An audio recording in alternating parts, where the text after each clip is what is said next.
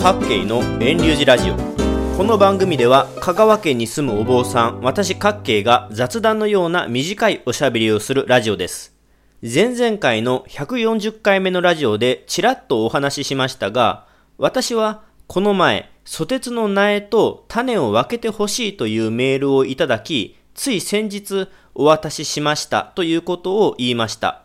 その時はお話ししなかったのですがお渡しした方法は第4種郵便という郵便の発送方法で先方にお届けしました。調べてみますと、メルカリやヤフーオークションなどでも植物の苗、種を送る場合に第4種郵便が使われることがあるようです。というわけで、今回のラジオでは私自身の今回のソテツを送った手順の微暴録も兼ねて植物の苗、種の送り方、第4種郵便を利用する理由をお話ししていきます。さて、まずはなぜソテツの種、苗を送ることになったかと言いますと、たまたま私は自分が運営している遠隆寺のウェブサイトで、ソテツの剪定の方法のほか、ソテツの雌花や雄花、また種まきの紹介をしていました。それを見た方から私の寺のソテツの種と苗がぜひ欲しいというメールをいただきました。ソテツは特別珍しい植物でもないので、お近くの園芸店や通販、インターネットショップで手に入れることを最初はお勧めしたのですが、私のいる寺、遠隆寺のソテツが欲しいということでしたので、今回は特別にお渡しすることにしました。それでお渡しする方法ですが、一番間違いないのは手渡しです。しかし、お住まいの場所は県外で、コロナの時期も相まって、私から届けに行く、先方から受け取りに来るのがやや難しい状況でした。ですので、今回は送るという方法を選択しました。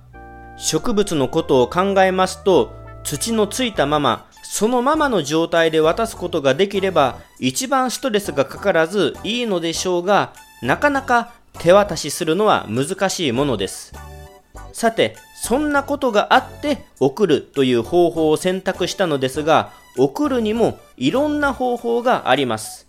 今回私が選んだのは日本郵便の提供している第4種郵便というサービスを利用したものです。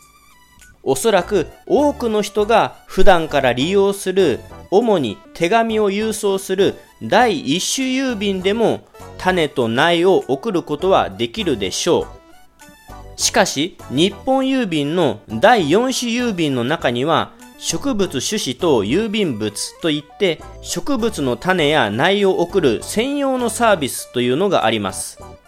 専用のサービスというメリットがあるだけでなく第1種郵便よりも送料が安くなるメリットもあります。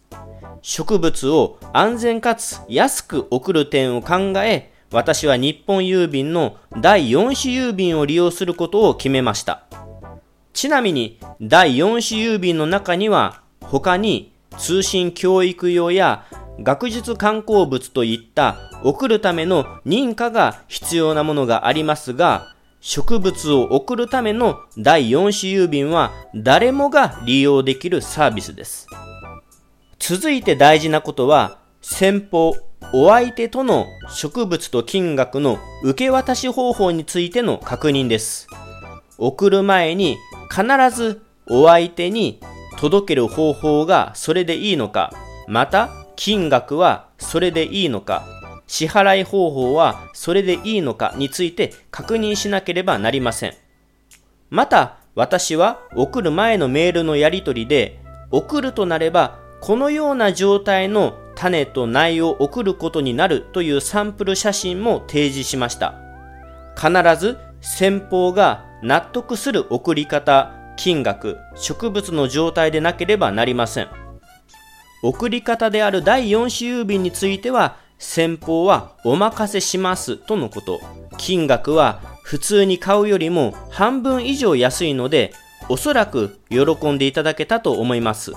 支払いは代引きで納得していただけました。植物の状態も悪くありません。そんなわけで先方の理解も得られたので、いよいよ第4種郵便で送るための梱包に移ります。送る種と苗は先方の希望していた年数のものと私がサンプルとして提示していたものとなるべく似たものを選びました。それと私はソテツの苗の土と葉を落としました。理由は重さを軽くして送料を抑えようとしたからです。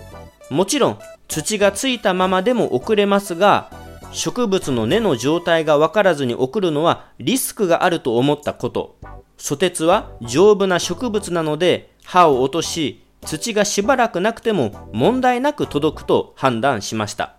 この時、私は葉と土を落とす前の植物の写真と落とした後の写真を撮りました。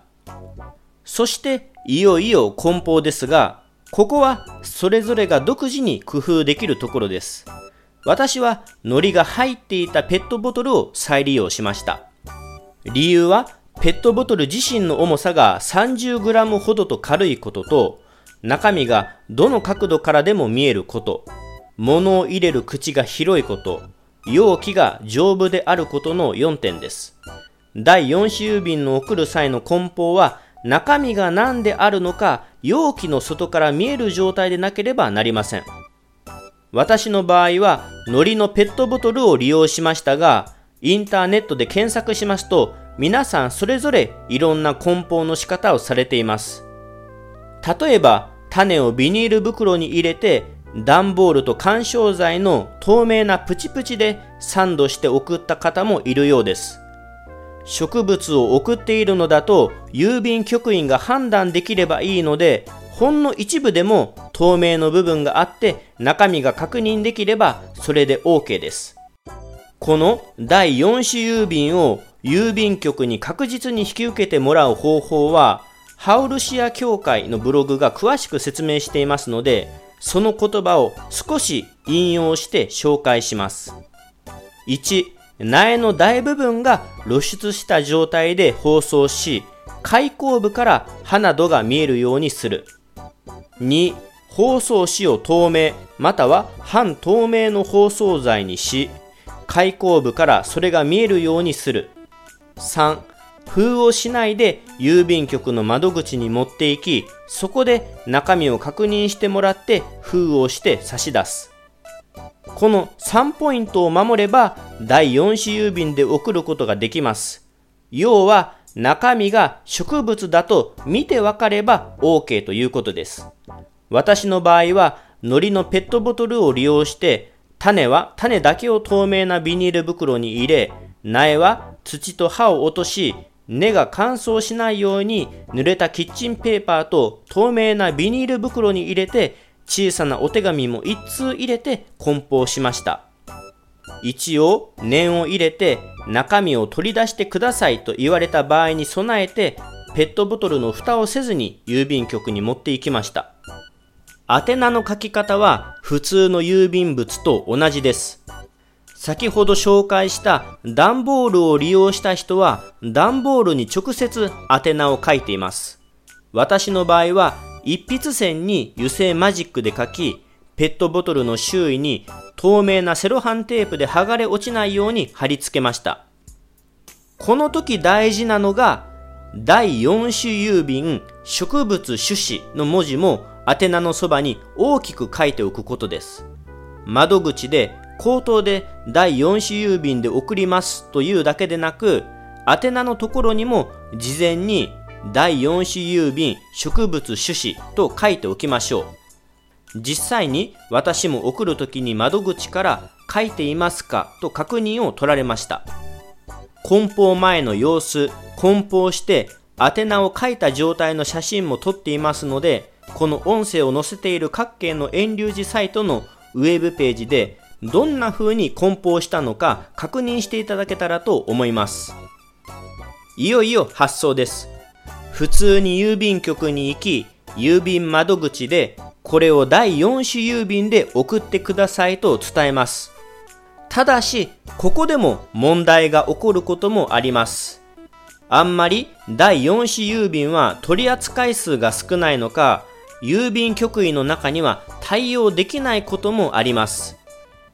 私も代引きで第4種郵便でお願いしますと伝えると少しお待ちくださいと言われました。たまたま他にお客さんがいなくてゆっくり対応してくれてその局員はどこかに電話をして確認を取ってくれていました。5分ぐらいでしょうか。大丈夫です。送ることができますと言っていただけたので、無事にお願いすることができたのですが、ひょっとすると郵便局によっては第4種郵便の扱いに不慣れで断られそうになるかもしれません。人の少ない時間帯、大きな郵便局を利用した方がいいのかもしれません。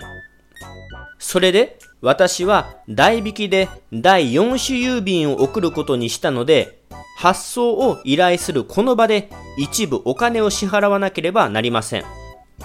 この代引きでの第4種郵便で発生する料金は、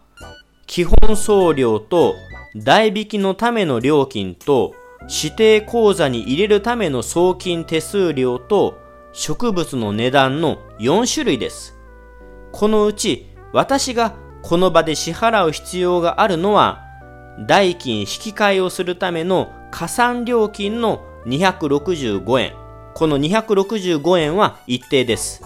それと基本送料のお金です。これはできるだけ重さを軽くすれば安くできます。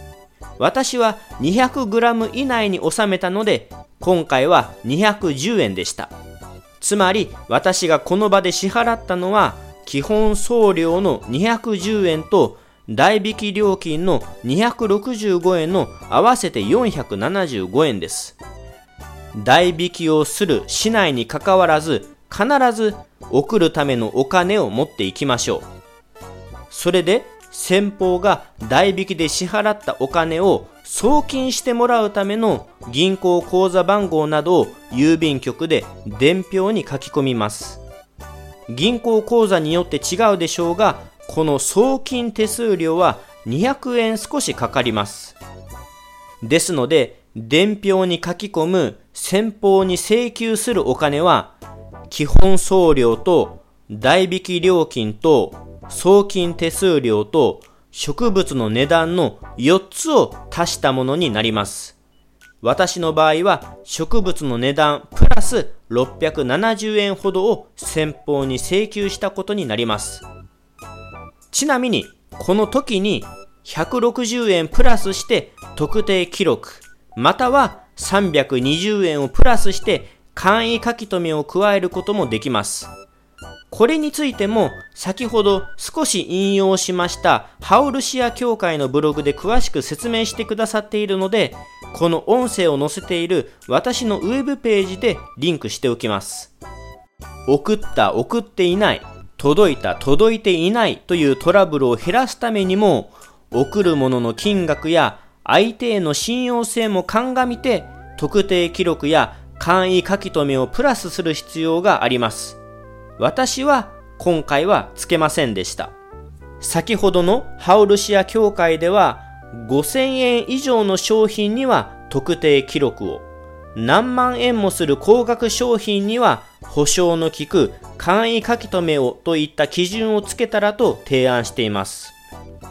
それで郵便局で第4種郵便で送るよう手続きを済ませましたら、すぐに先方に送ったことをメールにて伝えます。またお支払いいただく正確な金額と梱包時の様子を撮った写真も添えます